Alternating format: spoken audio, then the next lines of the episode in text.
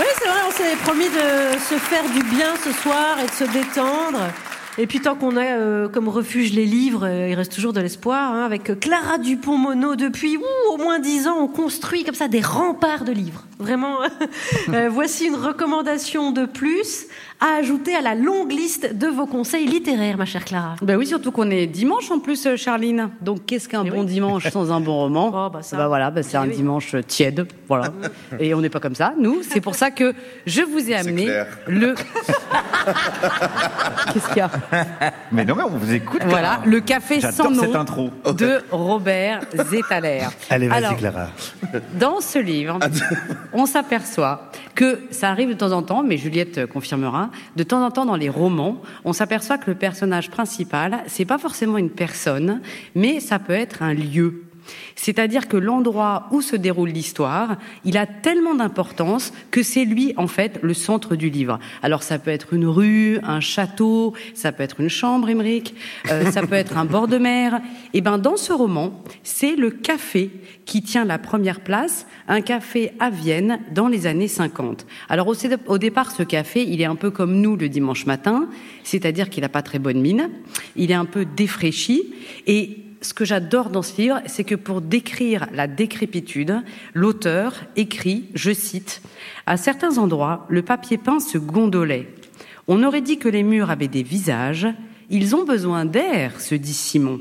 Et donc vous entendez que déjà le café, il est humanisé, on parle de visage, on parle de besoin d'air, et celui qui comprend ça quasiment immédiatement, c'est ce fameux Simon qui rachète le café. Il le retape, il le repeint, il le nettoie avec le soin d'une mère. Et en effet, ce café est presque comme son enfant. Simon n'a ni famille, ni fortune. Il a juste une envie qui, à un moment, a rencontré un lieu. Et en fait, c'est ça, en fait, la grande histoire entre les lieux et les hommes, c'est une histoire de rencontre. Et sans doute que ça nous est tous arrivé, c'est que, par exemple, on a besoin de repos, et puis on tombe sur un paysage qui apaise.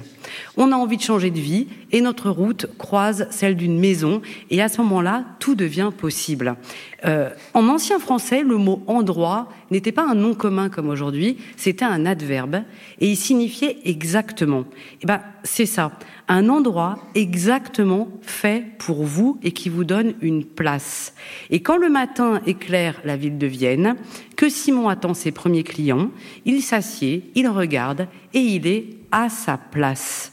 Bientôt arrivent les clients et Simon écoutera des vies. Il va servir de l'alcool toute la journée, beaucoup, et une seule journée vaudra toutes les études sur la société viennoise de l'après-guerre. Et d'ailleurs, dans ce roman, il y a des pages magnifiques qui sont uniquement des phrases entendues dans le café. Par exemple, Simon entend J'ai toujours eu envie d'une maison au bord de l'eau. À l'époque, je ne l'écoutais pas. J'étais assez bête pour être heureuse. Ça ne veut rien dire. Un Viennois sur deux est nazi. Où seraient-ils tous passés sinon? Apportez-moi un quart de rouge, ça fait de jolis reflets au soleil. Et vous voyez, cette dernière phrase nous rappelle qu'il n'y a qu'une lettre de différence finalement entre lieu et cieux.